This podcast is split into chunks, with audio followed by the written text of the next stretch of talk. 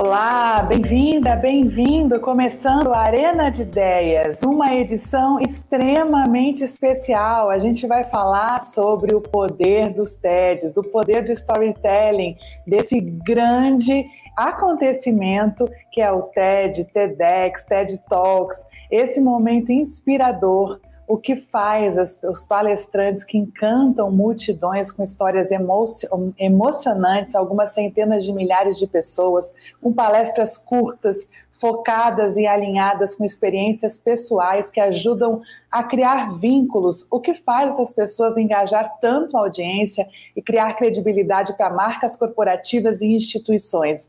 São essas habilidades que os líderes, sobretudo na pandemia, têm que desenvolver na sua comunicação eficiente, que é a chave para a gestão transformadora. Começando então a Arena de Ideias, esse webinar da Empresa Oficina, estamos ao vivo toda quinta-feira, às nove e meia, no YouTube, no Spotify e também no nosso LinkedIn.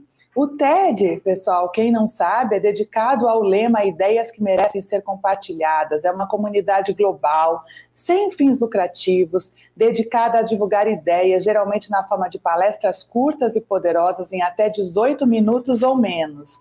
Esse movimento começou na década de 80, precisamente em 1984 como uma convergência de ideias sobre tecnologia, entretenimento e design. O nome vem justamente dessas três palavras, não é?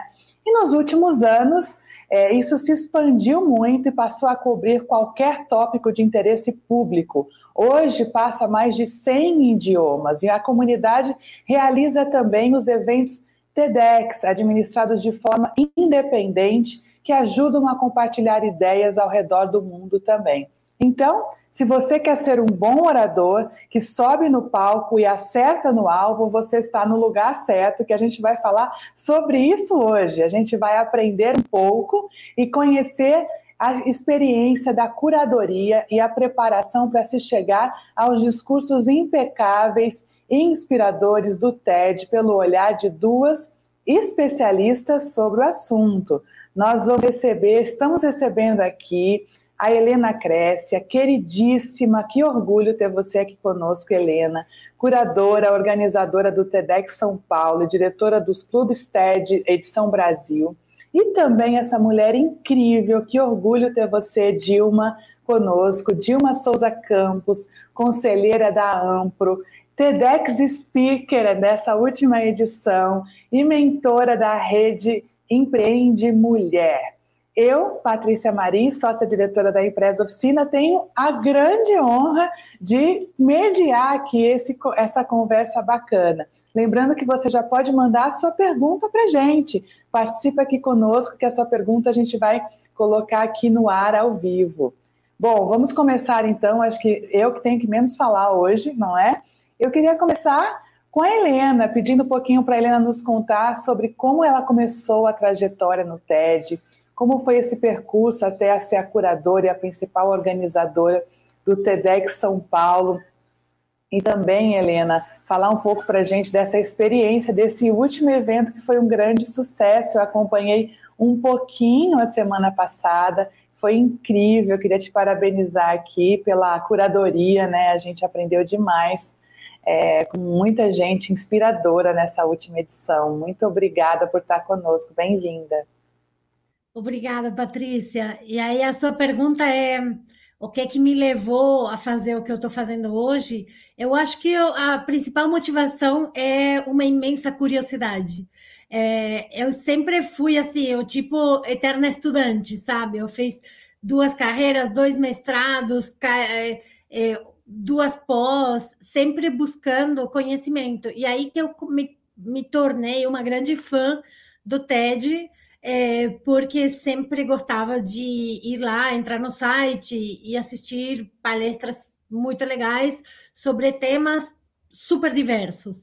E depois eu percebi que as palestras estavam só em inglês e que seria legal esse conteúdo poder chegar na América Latina.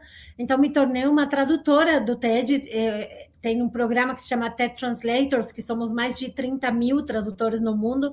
Eu fui uma das primeiras, assim, das primeiras 30 que começamos a fazer traduções para outras línguas. E aí eu fazia traduções para português e espanhol. Isso foi começando em 2009, 2010.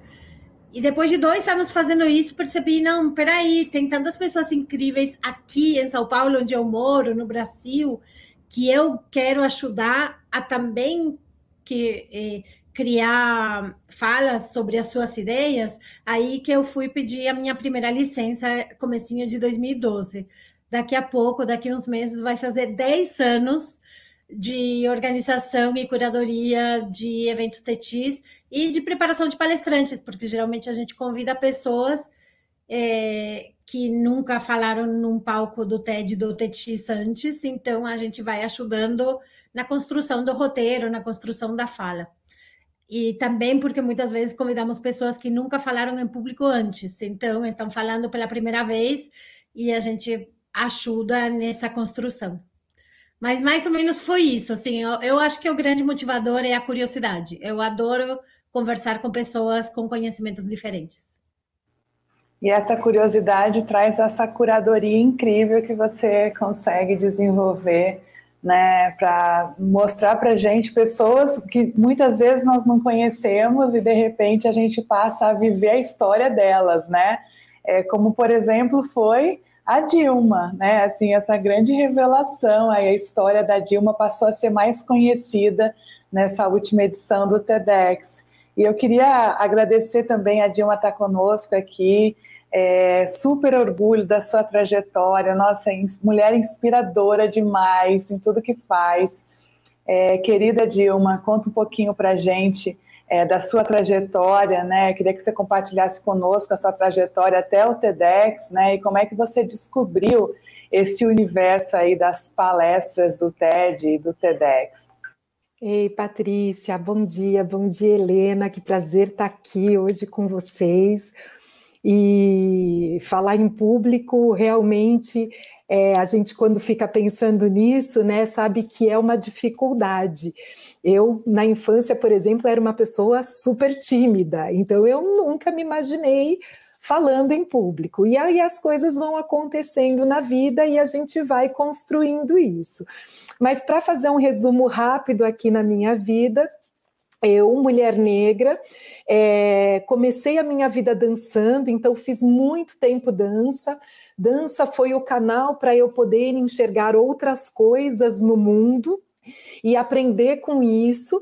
E aí, a partir deste momento, é, eu acabei é, entrando na TV Cultura, aonde consegui ali é, fazer parte de um programa infantil que há vinte e tantos anos atrás não era tão comum terem personagens negros nos programas infantis.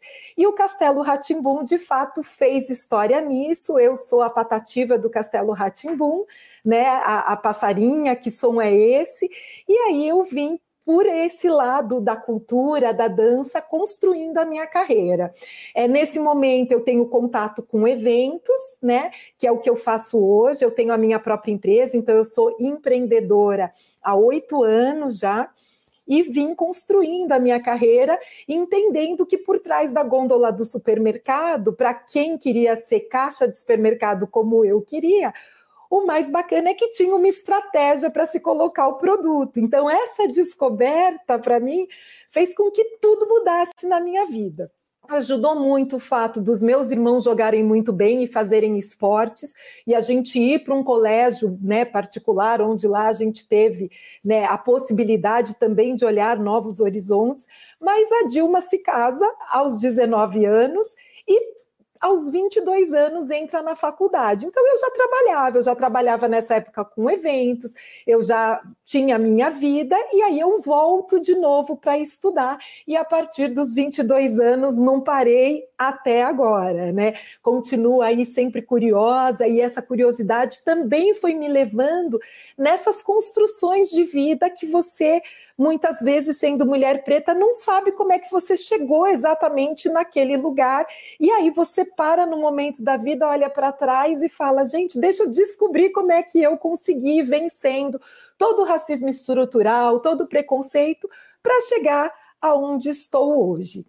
E falar no TED, né? Eu sempre, quando começava a olhar o TED, eu falava assim, gente, só gente bacana fala no TED, né? Gente que tem coisa para contar nossa, será que algum dia eu vou ter a chance, né, de falar num TED, né? Porque você vai olhando que as pessoas realmente têm ali uma história para contar, tem um conteúdo e isso tem um poder transformador.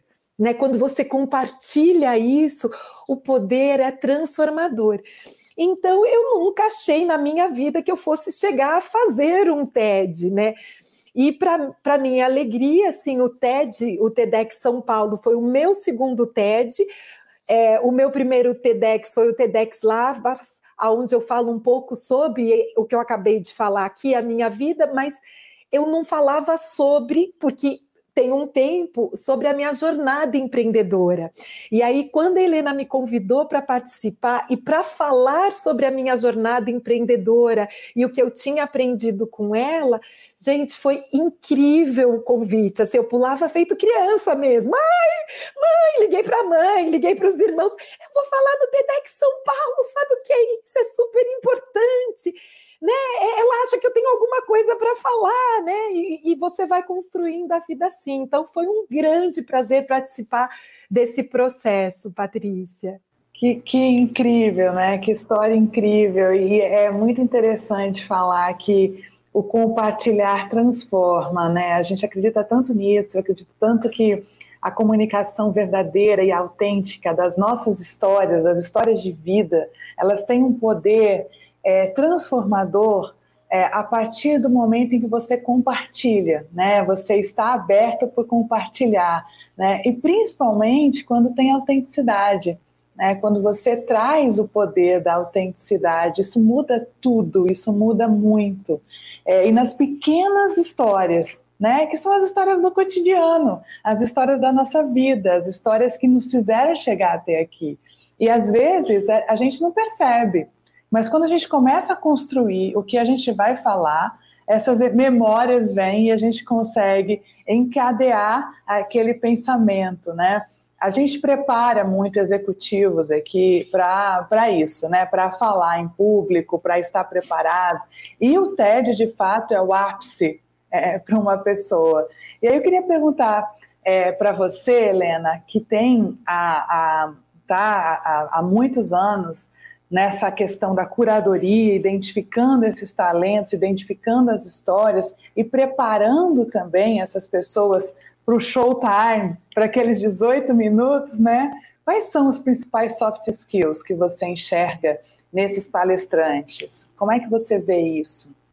Então, o primeiro que eu, que eu acho importante é falar que a gente não busca as pessoas pela forma em que falam, buscamos as ideias que merecem ser espalhadas. E aí, uma vez que identificamos que uma pessoa tem uma ideia que merece ser ouvida por mais pessoas, é aí que a gente começa o trabalho para que essa pessoa possa ter a palestra pronta e para que possa estar pronto para é, para gravar e para se apresentar, seja no contexto online ou nos eventos presenciais como eram antes da pandemia. É, o que que a gente percebe? Que o, o principal que uma pessoa precisa é de uma boa ideia. E não de, ah, porque já é palestrante profissional, ou porque já deu 50 palestras antes, ou porque é uma pessoa muito extrovertida e muito carismática. Não é isso que a gente procura, porque não, não estamos à procura de contratar o próximo apresentador de televisão. A gente está à procura de uma ideia que merece ser espalhada no formato de uma palestra de máximo 15 minutos, é, e que depois talvez essa pessoa é uma pesquisadora de um laboratório e volta no laboratório, no laboratório para continuar pesquisando, não é? Não é que precisa se tornar outra coisa. E aí a, a segunda coisa, além de uma ideia que merece ser ouvida, que merece ser espalhada, é é, que seja feito de forma autêntica e natural. Que a pessoa não precisa se transformar numa, numa pessoa que não é.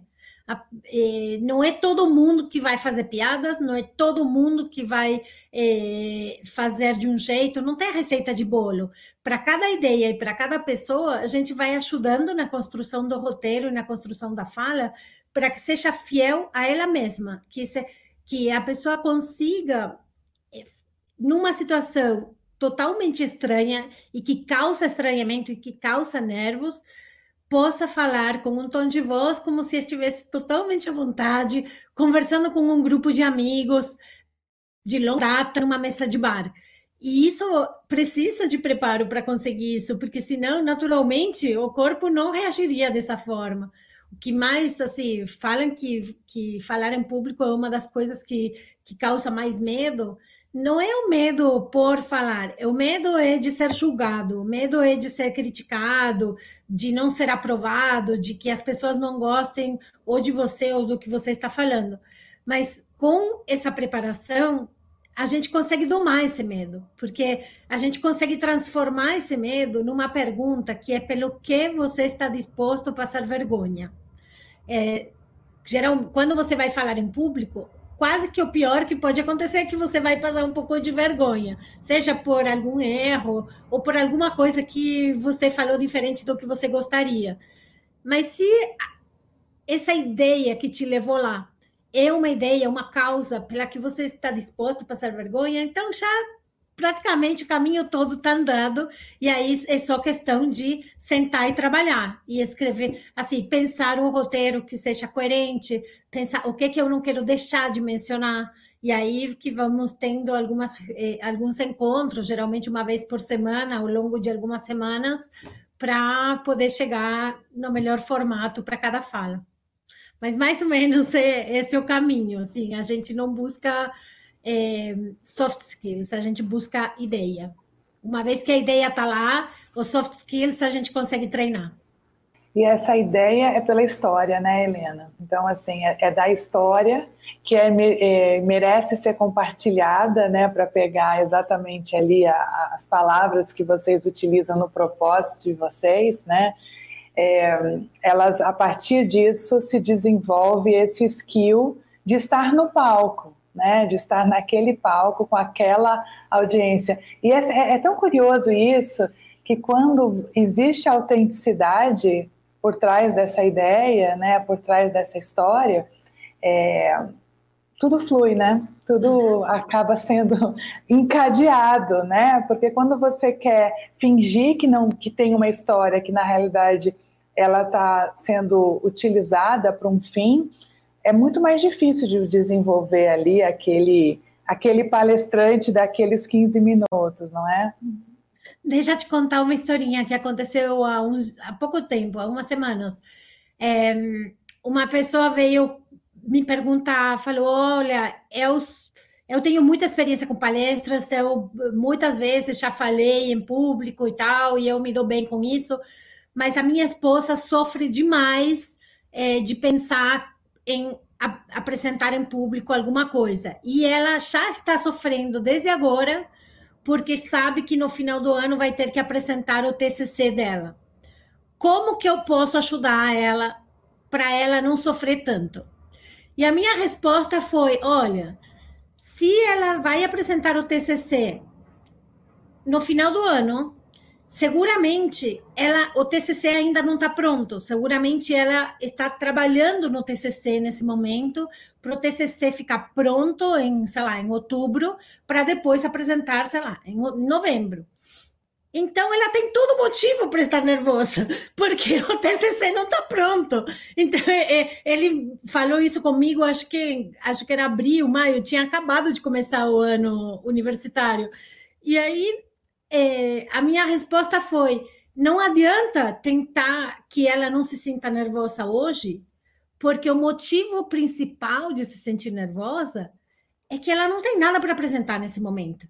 Então, quando o TCC estiver pronto, ou quando pelo menos ela tiver um, vários meses de pesquisa e de escrita, sabe? De, de, de sentar e escrever, aí ela cada vez mais vai se sentir mais tranquila de pensar em que ela vai apresentar aquilo, porque ela vai estar com muita vontade de compartilhar é, coisas que ela pesquisou, é, reflexões que ela fez quando estava escrevendo. É, ela vai ter mais uma ideia de, da ordem das coisas, sabe? Ah, preciso primeiro contar sobre isso para depois chegar nessa conclusão daqui.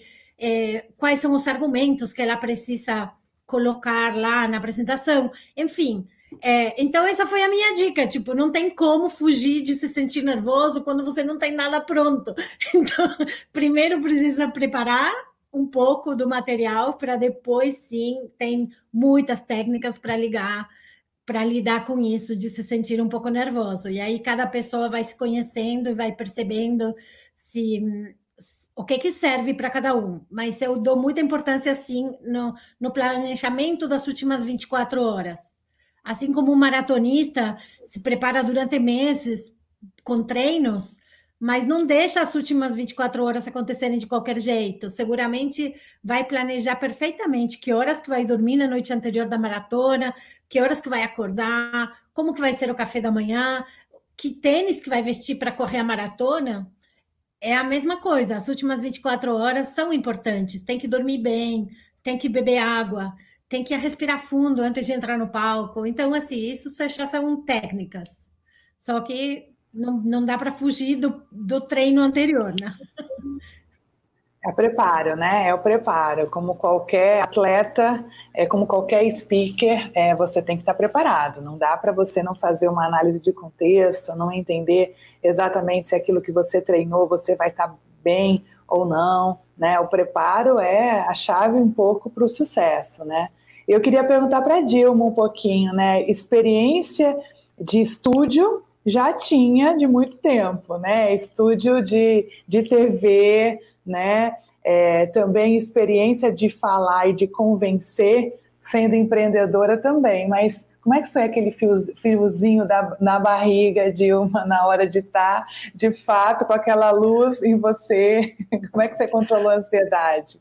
Ah, Patrícia, frio na barriga e borboleta voando no estômago é sempre, sempre, sempre. E sempre desde que eu, que eu dançava, né, é, e que eu falava, nossa, estou muito nervosa para entrar no palco e tal, é, eu tive um, uma, uma grande mestre que dizia assim: se você não tiver assim, não vai ser bom.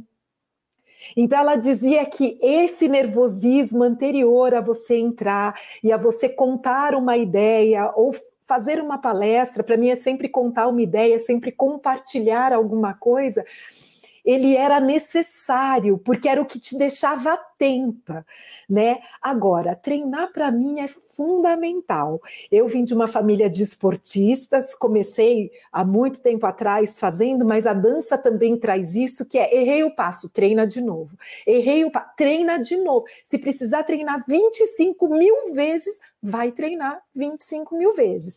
Então, eu que cresci numa família que treinar era muito importante porque refletia o seu jogo, né? Eu entendo isso. Não importa para mim se é uma apresentação da outra praia, se é uma palestra, se é um TED São Paulo, aí que precisa realmente você treinar todos os dias. Não dá para você entrar em nenhum lugar aonde você vai falar, onde você vai compartilhar uma ideia, sem você preparar antes, né? Então, para mim, a preparação é tão fundamental que eu sempre falo, para mim é parar, né? Pedir aonde tem ali um espaço, é, um minutinho antes, respirar, respirar muito fundo. Eu adoro, né, a pose poderosa, que alguns chamam de pose da Mulher Maravilha e tal, aquela pose que você só coloca ali para que seus hormônios, né, se equilibrem naquele momento de nervosismo e aí você, sabe, dá aquela respirada fundo e fala: "Bom, agora vai".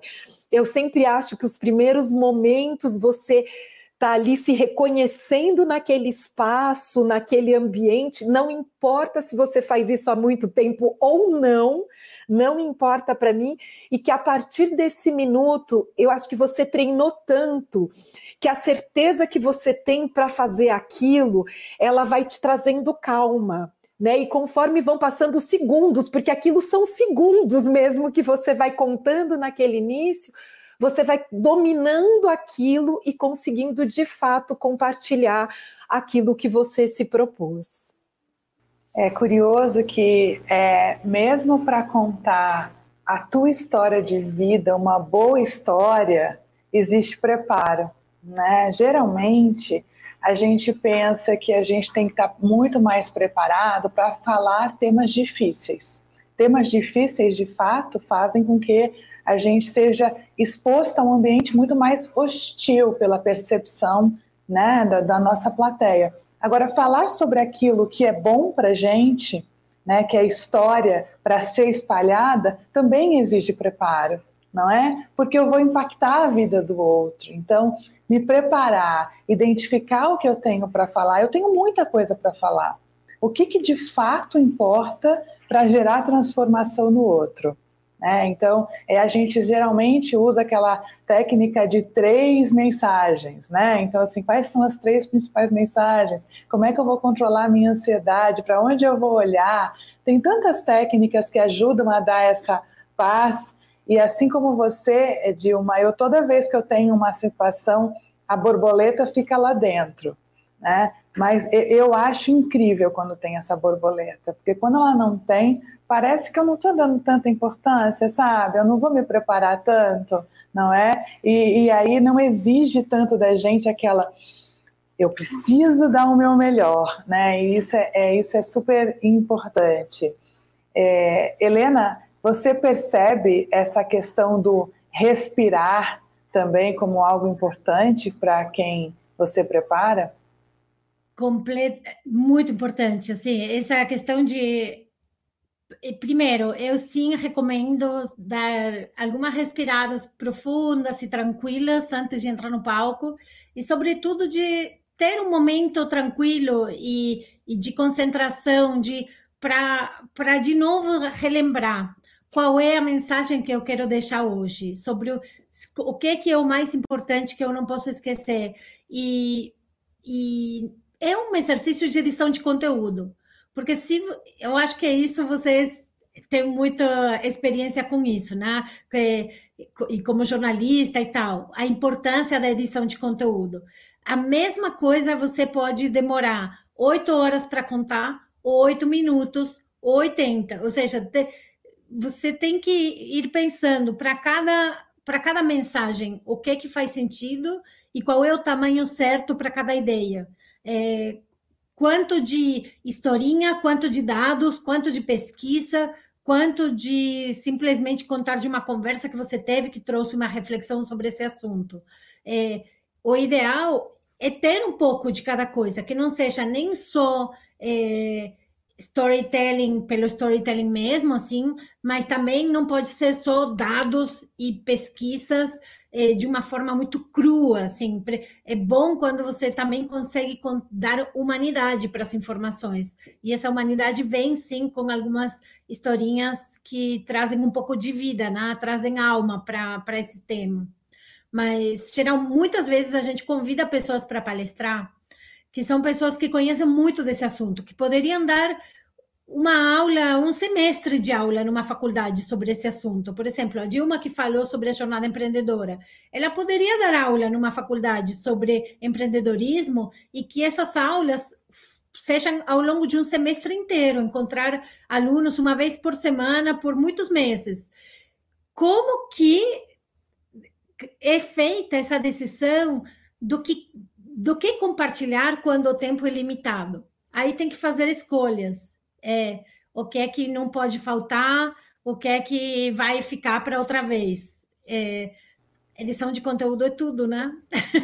Sim, e, e, muito ligado ao público, não é? Assim, a gente que trabalha muito essa questão de preparar o conteúdo, né, do executivo que tem que falar, no meu caso, por exemplo, é geralmente o que a gente chama de terror training, sabe, Helena e Dilma? A gente faz muita preparação, é exatamente. Os meus cursos ficaram batizados de terror training, porque são situações de alto risco reputacional, onde existe muito mais preparo, e aí você tem muito conteúdo para falar em muito pouco tempo. Então, como fazer essa seleção desse conteúdo que vai de fato impactar e mostrar que a sua história é verdadeira? Né? Às vezes, nem sempre é, aquilo que as pessoas estão pensando é, né? ou como é que eu consigo mudar a, a linha de argumentação. Então, é, é, essa seleção da história, ela é fundamental e tem a ver com a audiência. O que eu quero impactar dessa audiência em termos de transformação? Né? Imagina a história da Dilma toda sendo contada em 15 minutos. Precisa, de fato, saber aquilo que eu quero passar naquele meu momento de vida também, né, gente? Acho que tem um pouco disso, né, daquele meu meu tom, aquele mood que eu tô naquele momento, né, de tantas coisas que eu já vivi, o que eu quero passar de fato de legado, né? Mas sem dúvida o poder da edição é fundamental. E eu vejo como esses executivos se perdem nessa execução, né? E nós no jargão jornalístico a gente fala, poxa, o lead está no pé né? Quer dizer, é, aquilo que ele mais precisa falar, ele não está falando, ele não está conseguindo dar essa tônica, né? O poder da, da edição é, é fundamental para você ser um bom storyteller aí, na, principalmente num TED, né? Mas eu queria trazer aqui uma pergunta que chegou para vocês, que é a pergunta da Sônia Silva. Ela fala assim: Bom dia, os TEDs têm estrutura? é como começar a prender atenção e encerrar bem, né? Ou seja, tem uma estrutura de começo, meio e fim, como aquela, aquele grande plot, né? Se a gente for pensar, é um enredo, né? Onde você tem o personagem, eu conto, tem o ápice e eu termino. É mais ou menos assim, é, Helena e, e Dilma. Então, tem tantas estruturas quanto pessoas que falam no palco do TED São Paulo ou do TED. É, por quê? Porque a gente vai pensando para cada ideia o que que combina com essa ideia.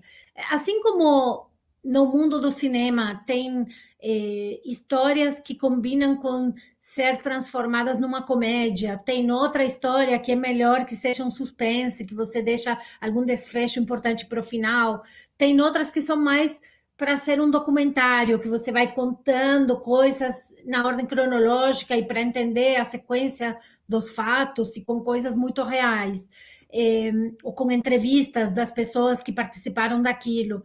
É, e aí a gente tem que fazer essas escolhas quando estamos conversando com, com palestrantes, se é, faz mais sentido que guarda uma informação importante para o final, se faz mais sentido falar de um dado importante no começo e depois explicar como chegou naquilo. É, tem pessoas que combinam mais com um estilo é, mais comédia, de que fazem algumas é, jogos de palavras ou alguns, algumas formas de usar é, brincadeiras ou coisas engraçadas no meio do caminho. Tem outras pessoas que são um pouco mais sérias e que tudo bem, porque ao longo do dia do evento ou das horas do evento, é muito bom ter momentos diferentes. E é muito bom que cada que, que você sinta muita credibilidade, que você sinta que essa pessoa realmente está sendo autêntico. Então não precisa todo mundo ser de um jeito. Para cada, cada pessoa e para cada mensagem, meio que vamos encontrando qual é a melhor forma. E tem é, é só entrar no TED.com para fuçar algumas palestras e para perceber que não tem receita de bolo mesmo, não tem uma, uma única sequência.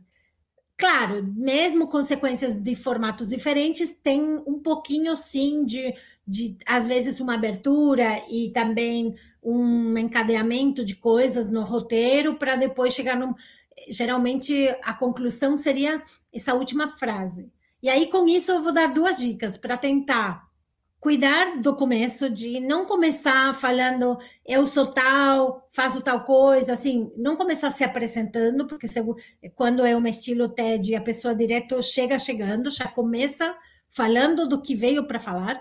É, e geralmente a gente coloca uma vinhetinha no vídeo antes que tem no nome da pessoa, e no dia do evento tem o mestre de cerimônias que apresenta essa pessoa. Então, não tem necessidade de começar se apresentando, nem falando bom dia, boa tarde, essas coisas. Simplesmente já começa com alguma coisa que você acredita, ou com uma pergunta, ou com uma reflexão, ou já contando uma historinha, já começa.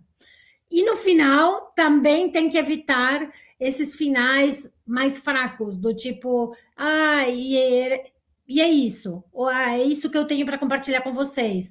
Ou ah, qualquer coisa, pode me contatar para se tiver alguma dúvida. Na, a última frase para a gente geralmente é uma frase que faz parte da mensagem. Como quando você está lendo uma coluna numa revista, num jornal, o jornalista nunca começa se apresentando ou falando, ai, que prazer estar aqui com vocês, obrigado pelo convite para escrever essa coluna, e também não finaliza falando, bom, por enquanto é isso, porque as minhas linhas estão acabando, então por, é, a gente se encontra na próxima semana. Não, a última frase de uma coluna faz parte da mensagem também. Então, mais ou menos, essas são as dicas de estrutura, que não tem receita, mas é, dá sim para brincar com diferentes opções. E qual foi, Dilma, a sua palavra final? Como é que foi? Conta para gente. A palavra final para mim foi: se você quer empreender, vem. Vem empreender, né? É, mas eu acho que a Helena colocou você uma coisa desistir que... nunca, não foi? Desistir jamais, que a minha, a minha palavra final, que é, que é o que eu ia puxar aqui, que a Helena sempre fala isso, seja você mesma né? E, e a importância dessa verdade, né?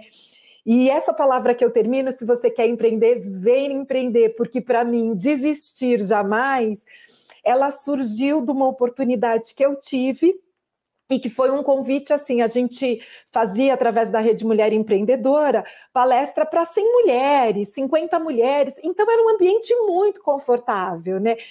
E aí, dentro desse projeto aí do Google, olha, vocês vão é viajar e a gente vai tentar fazer um teste de como que reage isso, né? Bom, então a gente vai viajar. Olha, mas o dia é tal. E aí, sabe aquele dia que tudo vai enrolando, que você já chega lá a, a, uma da manhã, que você não tem aquele tempo de 48 horas de se preparar, mas chega a uma da manhã já preparada, sete da manhã você já está em pé, maquiada para ir para o lugar, e esse local era Teresina, estava eu em Teresina. E aí eu falei, ah, então vamos para o local do evento, né? Esperando as 100 mulheres que ali, né, estavam ali para trocar ideias. Só que a gente chega e eu falei assim, gente, eu acho que a gente está no lugar errado. O lugar chamava assim, Teresina Hall sabe, tipo Credit Card Hall, né? E eu falei, gente, mas esse lugar é muito grande, será que é um pedacinho? Bom, enfim, eu vou entrando nesse lugar e aí tem cadeiras, fileiras, fileiras, fileiras, fileiras. E aí eu falo, assim, é, é, mas a, a, gente vai palestrar naquele palco. E aí eu falo, não, mas estão falando, é nesse palco? É, e gente, as borboletas subiam, eu tremia, eu falava assim, gente, como é que eu vou subir nesse palco? Uma coisa é falar para 100 pessoas, eu vou ter que subir nesse palco. Mas, gente, é, 300 pessoas? Não, a gente tem recebido 3 mil pessoas por dia. Aí você fala assim, 3 mil pessoas? Não, gente, a cabeça vai tentando conectar. Gente, mas espera aí, aquela parte da palestra tá boa? Mas essa coisa da autenticidade, de você poder compartilhar aquilo que é uma verdade né? E que você acredita. Eu sei que a coisa foi indo e tal. E aí tem uma hora na, na palestra que eu falava assim, porque para mim, eu acho que o que me trouxe até aqui, eu acho, não, eu tenho certeza, foi que eu nunca desisti. Porque eu podia desistir inúmeras vezes, mas eu nunca desisti, porque para mim desistir jamais. Vocês ouviram isso? Desistir e aquelas duas mil e tantas pessoas jamais. E eu Gente, como assim essa reação? É sensacional. Eu tenho, é, eu tenho esse poder e tal. E aí, a partir desse Liderando momento, um culto de uma igreja, hein, Dilma? É não, tipo liderar um culto de uma igreja. Não, e aí todo mundo que vai assistir palestra comigo, que me conhece ou que conecta, Dilma, e olha lá, desistir jamais. E aí o desistir jamais foi uma que já virou camiseta, já fizeram camiseta, desistir jamais para mim. Não, agora você vai com essa camiseta. Eu vi a sua palestra, me deram de presente e isso ficou assim. Então era, era uma verdade tão grande para mim, né? Que terminar isso falando, olha, então se você quer empreender, tenha coragem coragem, vem. Não é fácil. Né? A gente não está dizendo que é você vai trabalhar muito mais, ganhar muito menos do que no mercado corporativo. Essa é a vida de empreendedor, mas tem um outro lado que aquilo que você está produzindo, você está entregando né? Então tem, tem esse prazer. Então, assim, para mim, desistir jamais, né? Então foi daí que surgiu. E aí aonde eu vou? E de lá vai para o estádio da Fonte Nova. E eu já estava preparada. Desistir, aí todo mundo já jamais! Vamos junto, né? virou o bordão da sua vida, né? Assim, que, que incrível, né? A Helena falou não terminar com aquelas frases meio sonsas, né? O mais do menos, né? É o call to action, né? No final, né? Que acabou o seu é o de vida, né, Dilma? E tem mais autenticidade do que isso? Não tem, né? Que máximo, gente. A gente criou aqui um e-book, tem muita gente perguntando das dicas, e a nossa área de curadoria e conteúdo, dirigida pela Miriam Moura, criou um e-book para facilitar você, pela nossa, nosso olhar aqui da curadoria da empresa oficina, é, dicas de palestras do TED. Então você pode colocar o seu QR Code, é, colocar o seu celular aí para baixar, ou então aqui no nosso link do chat a gente está dando também. E eu queria aproveitar aqui e mandar um super beijo para uma pessoa que me mandou uma mensagem, a doutora Cíntia Cristina Silva que está aqui conosco e me disse que ouve o Arena de Ideias indo é, trabalhar de bicicleta. Ela está sempre com a gente, ouvindo de bicicleta, assistindo, e está aqui conosco também, doutora Cíntia, que bom estar tá com você aqui conosco também, pedindo dicas aqui. Então, está aqui a dica da nossa área de curadoria sobre os TEDs, alguns TEDs para vocês assistirem também, TEDs de muito sucesso e algumas dicas rapidinhas para vocês. Eu queria então, aproveitar aqui para fazer mais uma pergunta para essas mulheres incríveis sobre é, esses desafios, né? Assim, são, a gente está vivendo um momento de temas muito urgentes, de pautas muito urgentes, nesse momento em que a sociedade toda pede muita transformação. Não à toa a pandemia veio aí para apertar a nossa tecla Ctrl Alt Del e segurar um pouquinho para poder a gente poder passar por uma transformação total de mindset individual, do planeta, coletivo, não é? E eu queria é, perguntar um pouquinho para você, Helena, como é que quais são esses desafios nessa curadoria para essas pautas urgentes, né, sobre racismo, gênero, clima, sustentabilidade é, e tantas outras que a gente vê é, cada vez mais a necessidade de falar sobre, de espalhar ideias é, sobre isso. Como é que vocês estão tratando esses temas? Com isso de estar sempre atentos às ideias que merecem ser compartilhadas, em certa forma, a gente já estava olhando para esses assuntos há muito tempo. É, então, é, por exemplo, a gente em 2016 organizamos um evento é, só com mulheres negras como palestrantes. É, era um evento com, na verdade, afinal, acabou tendo também duas mulheres brancas, mas porque uma delas é a Lia Schuckman, que escreveu um, fez um doutorado sobre privilégio branco e tal, e sobre branquitude, então ela realmente merecia muito estar lá. E, e a, a Mariana, que trabalha sobre interculturalismo e tal, então também era muito legal ter ela. Mas as outras 18 eram mulheres negras, e naquela época, muitas delas não se conheciam entre elas, ou não tinham ouvido falar da outra, e, sobretudo, o público geral geralmente não tinha ouvido falar delas. E quem são elas hoje? A Monique Evely, a Kenia Maria, a, a Eliane, el, assim, Patrícia Santos, que depois acabou sendo contratada pela Fátima Bernardes para ser especialista em RH e diversidade lá no programa. É, assim, pessoas que hoje são referência. E naquela época, entre elas, algumas não tinham ouvido falar uma da outra. Então, é, quando, por exemplo, começou o movimento de Vidas Negras Importam no, em, quando estávamos na pandemia ano passado, sabe aquela época em que as pessoas, para mostrar solidariedade, colocavam um quadradinho negro na, no, um quadradinho preto no, no Instagram? Nós do, do TEDx São Paulo, a gente percebeu não é para a gente colocar um quadradinho preto, é para a gente colocar cada dia da semana algumas das nossas palestrantes negras maravilhosas que palestraram ao longo dos anos. Porque é como se, é, assim, o Teti São Paulo tem sim uma voz negra para ser ouvida há muito tempo, só que não estava chamando tanto a atenção das pessoas, tanto quanto nesses últimos dois anos, vamos dizer. E a mesma coisa, assim, eu estava justamente falando com a Patrícia antes de começar, é, que a gente tá, começou a fazer eventos relacionados com proteção da natureza, sustentabilidade, mudanças climáticas, há muito tempo, há uns 10 anos atrás. E aí, agora também, que é um tema que cada vez a gente mais está precisando prestar atenção e fazer algumas mudanças.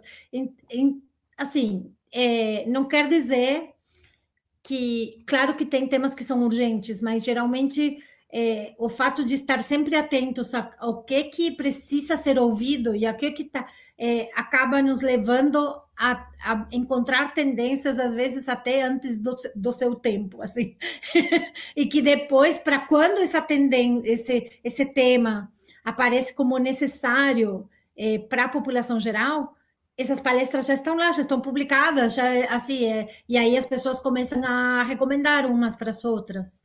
É, ainda bem que a gente não organiza evento só pelo evento e para poder deixar essas mensagens registradas, gravadas, publicadas e, e, disponibilizadas de forma gratuita, porque muitas vezes as palestras só têm assim, uma vida mais forte um pouco depois. É, enfim, é, como se fosse um indutor, né, Helena? Assim, um indutor da, assim, da, dessas pautas que ainda não estão tão cristalizadas, é. né? Mas que vocês já estão transformando. E as pessoas né? sabem que a gente não está só à procura de pessoas que já são conhecidas, que já são famosas, que já são celebridades, que a gente está à procura de ideias que merecem ser espalhadas, mesmo de pessoas que nunca falaram em público antes. Então, muitas vezes chegam recomendações de pessoas para a gente é, que ainda não estão na boca das pessoas, que não, não, ainda não são conhecidos, mas que são pessoas que já estão com uma causa ou com uma ideia muito forte. E aí, assim, eu acredito que não é só pelo trabalho que fazemos com essas pessoas, que essa pessoa já tinha essa força interna, essa mensagem importante para comunicar, e que se não fosse a gente, esta, teria também ganhado força com outros meios, com, de outras formas, mas não é todo mundo que está disposto a dar palco para quem ainda nunca falou em público. Então, isso sim é o nosso diferencial. A gente tranquilamente convidamos para palestrar pessoas que ninguém conhece. E muito felizes de fazer isso e de que quando você participa de um evento, você saia de lá sentindo que você conheceu pessoas muito especiais que não teria conhecido de outra forma. É, tentar fugir de só convidar pessoas que sempre estão na primeira capa do jornal, sabe? Sim, sim. Até porque o propósito é muito verdadeiro, né? A, a ideia de espalhar é, ideias que transformam, né, assim, que devem ser espalhadas, isso independe de quão vocal e quão conhecida é essa pessoa. A ideia é espalhar é, ideias que possam transformar, né? Então, eu acho que é, isso muitas vezes tem aquele tímido que a gente percebe, né? Que a pessoa é tímida, né? Às vezes não é de uma área que tenha tanto palco, um físico, como você falou, é uma médica que está no laboratório e depois ela vai voltar para o laboratório mas ela está transformando naquele momento e ela precisa ser conhecida. É, esse propósito é muito incrível. E o que eu acho incrível também é essas pessoas vocalizarem o propósito da vida delas. Às vezes isso fica tão dentro de quatro paredes e às vezes as, as próprias pessoas não se deram conta com tanta concretude de que eu tenho tanto para comunicar. Né? Isso acaba sendo pessoas é, que se transformam pelo poder da comunicação, ao subir naquele palco, ela passa a ser um líder comunicador. Ela passa a ser uma líder comunicadora. Isso é muito incrível.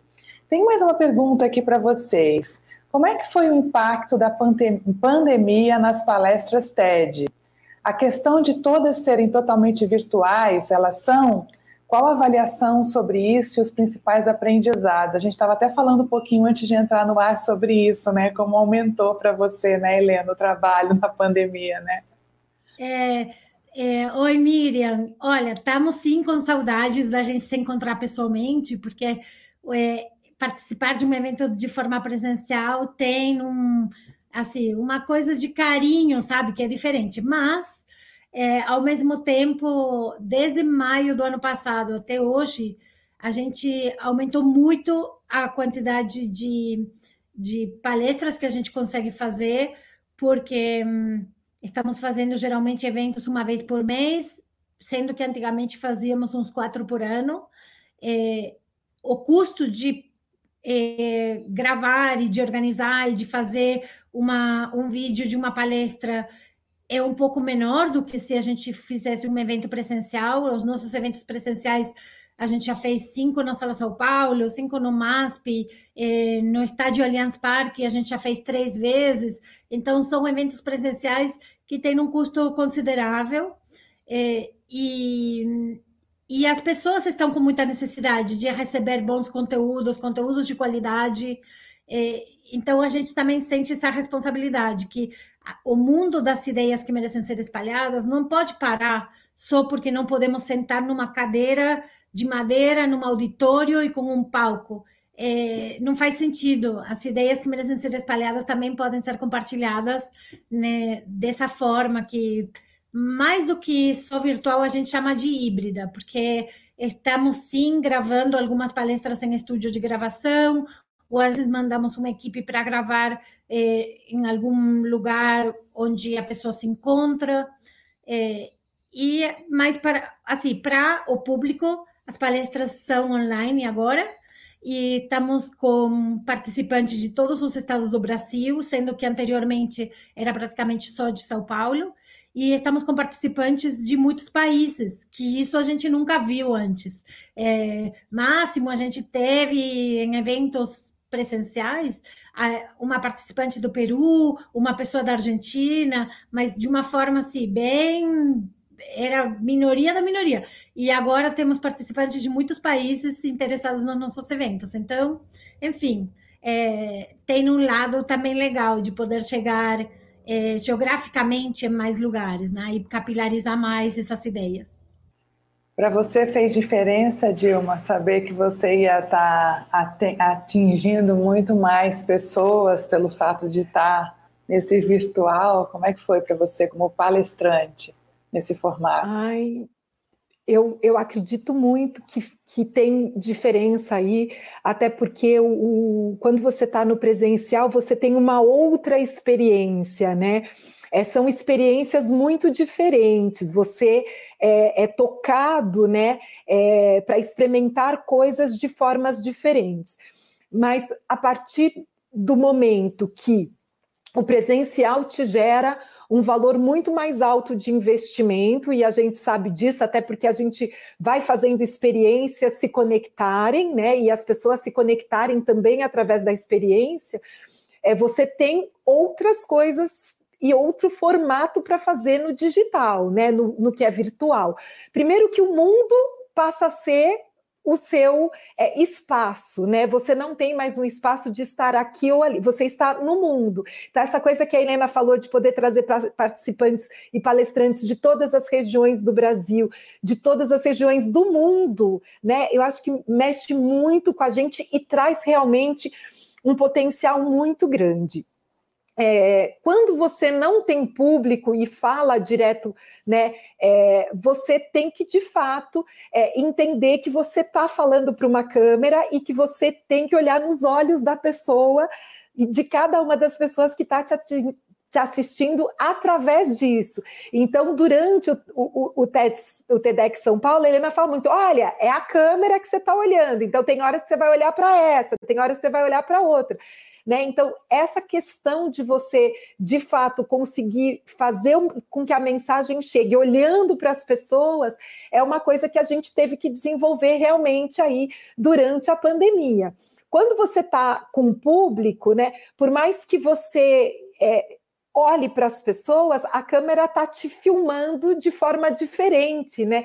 Então a, a mensagem é a mesma né? O potencial dela tem que ser o mesmo, mas a forma com que você entrega, ele tem uma diferença aí. E acho que também no jornalismo também, né, Patrícia? Se você tem ali uma coletiva é uma coisa, se você vai falar na frente de uma câmera, né, para uma TV ou para uma entrevista é outra coisa.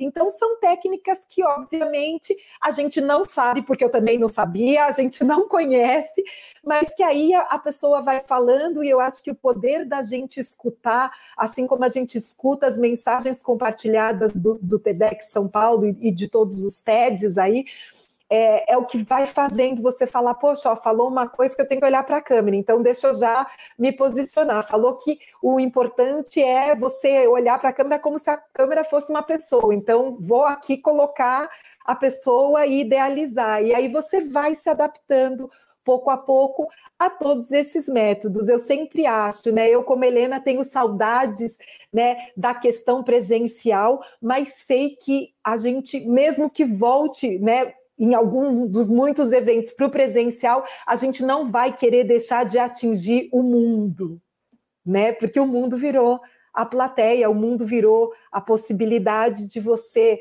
poder trocar, né? E aí com um mundo de possibilidades, você não tem limites. É muito incrível isso que vocês estão falando. A gente está podendo falar para o mundo e escutar o mundo. Né? A Helena está trazendo uma curadoria do mundo que a pandemia permitiu a ela expandir além de São Paulo, né? Então a escuta ficou muito mais acurada, delicada, sensível, né? Para essas pessoas que estão vocalizando as suas histórias em pequenos nichos e que agora tem a possibilidade de compartilhar para o mundo também, né? E tem pequenas diferenças. A gente, quando está é, tá dando treinamento, a gente fala pequenas diferenças entre falar para rádio, falar para TV, falar no Clubhouse, né, Helena? A gente falando, a Helena, gente, a Helena é assim, eu, eu fico impressionada com essa mulher do Clubhouse. Ela está lá o tempo todo. Eu falo, meu Deus do céu, que paciência. Teve um que ela fazia, que era três horas, ela com uma paciência, ouvindo pessoas com ideias extremamente radicais. Eu tirei o chapéu para ela aquele dia. Você sabe qual que eu estou falando, né, Helena? Uma sala gigante com um monte de gente, mas esse poder de você adequar sua mensagem para multi, multicanais, né? E com o mesmo impacto da comunicação, isso é muito tendência que se concretizou, né? O tal do omnichannel, você está falando o mesmo potencial de comunicação para multiplataformas. Que incrível isso. A gente está terminando o nosso Arena de Ideias. Eu falei para vocês que passava rápido, então eu vou deixar para vocês falarem as palavras finais de vocês. Qual é essa grande palavra final, Helena Crescia, do Não, Arena Eu queria dar umas dicas bem práticas, porque sabe que é engraçado que realmente tem pessoas que se sentem muito à vontade na frente de uma câmera, mas que morrem de medo de pensar em pessoas físicas. E isso já aconteceu várias vezes quando a gente convidou para eh, participar de eventos na época da, antes da pandemia, eventos presenciais, e que chamávamos uma pessoa que normalmente no dia a dia é youtuber. Então, são pessoas que estão, estão super acostumados a, a gravar vídeo no seu quarto, na frente de uma câmera, para centos e milhares de pessoas. E só de pensar que ia ter algumas pessoas na sua frente já ficava nervoso, assim, e eu achava engraçado, porque para mim seria o contrário, talvez criar um canal de YouTube e, e, e gravar vídeo todo dia sobre o que está acontecendo na minha vida, isso me daria mais terror do que uma vez a cada tanto tempo subir num palco e, e falar mais de uma forma mais preparada. É, e aí tem pessoas que são ao contrário, que, que tem muita facilidade de falar com pessoas, e só de saber que tem seis câmeras gravando em vários ângulos, também fica nervosos. Então, é assim, eu acho que é engraçado isso, e ao mesmo tempo, é, nesse mundo online, geralmente não temos nenhuma coisa nem a outra, nem as 100 pessoas na frente, nem seis câmeras. Tem uma câmera, e a câmera tem esse pontinho verdinho aqui em cima. Então, eu vou deixar vocês com essa dica para quem está ouvindo, de que quando participarem lives, tentar se policiar para olhar para o pontinho verde, porque dessa forma que você está olhando para as pessoas. E às vezes a gente precisa, damos como dica para palestrantes, colocar ou um adesivo colorido, ou um post-it, ou uma foto de alguém que você gosta lá perto do pontinho verde, para você lembrar que é para lá que tem que olhar. É o olho, né? É o olho tá ali na, na câmerazinha. Isso faz toda a diferença. E mesmo agora, a gente assim, ó, de máscara, é o olho. É o olho que vai dar essa conexão da empatia. Dilma, qual é, hein? Qual é a frase de hoje? Como é que você termina esse arena de ideias? Eu vou gritar Bom, com você, se for a sua frase. É, não, não, óbvio que é, porque essa frase é a frase da vida, né? Não, eu, eu, eu quero terminar dizendo que a gente sabe que na vida é, nada é fácil, né? A gente, todo mundo tem dificuldade, a gente tem dificuldade, e eu, como mulher preta, tive muitas dificuldades, é muito diferente isso. Então, só para as pessoas prestarem atenção, porque a gente realmente não está falando do mesmo ponto. Né? A gente não sai do mesmo ponto de partida, e eu acho sempre importante deixar essa mensagem, né? Que se é difícil para você, para mim é muito mais difícil, né? Mas também não impede a gente de chegar lá, mas eu acho importante dizer. E com toda a dificuldade, né, ter construído da onde eu saí para onde eu cheguei hoje, é, eu já acho que é vencer de fato na vida. E tudo isso foi porque eu nunca desisti, porque para mim, Patrícia, desistir Jamais! Desistir jamais! Vamos lá, gente. Muito obrigada, meninas. Foi ótimo, foi um grande prazer ter vocês aqui. Adorei, adorei. Eu quero bis, eu quero um repeteco com vocês. Foi incrível. Muito obrigada pelo tempo de vocês, muito obrigada por quem, quem esteve aqui conosco também. E até quinta-feira que vem com mais um Arena de Ideias. Tchau, tchau. Valeu, gente.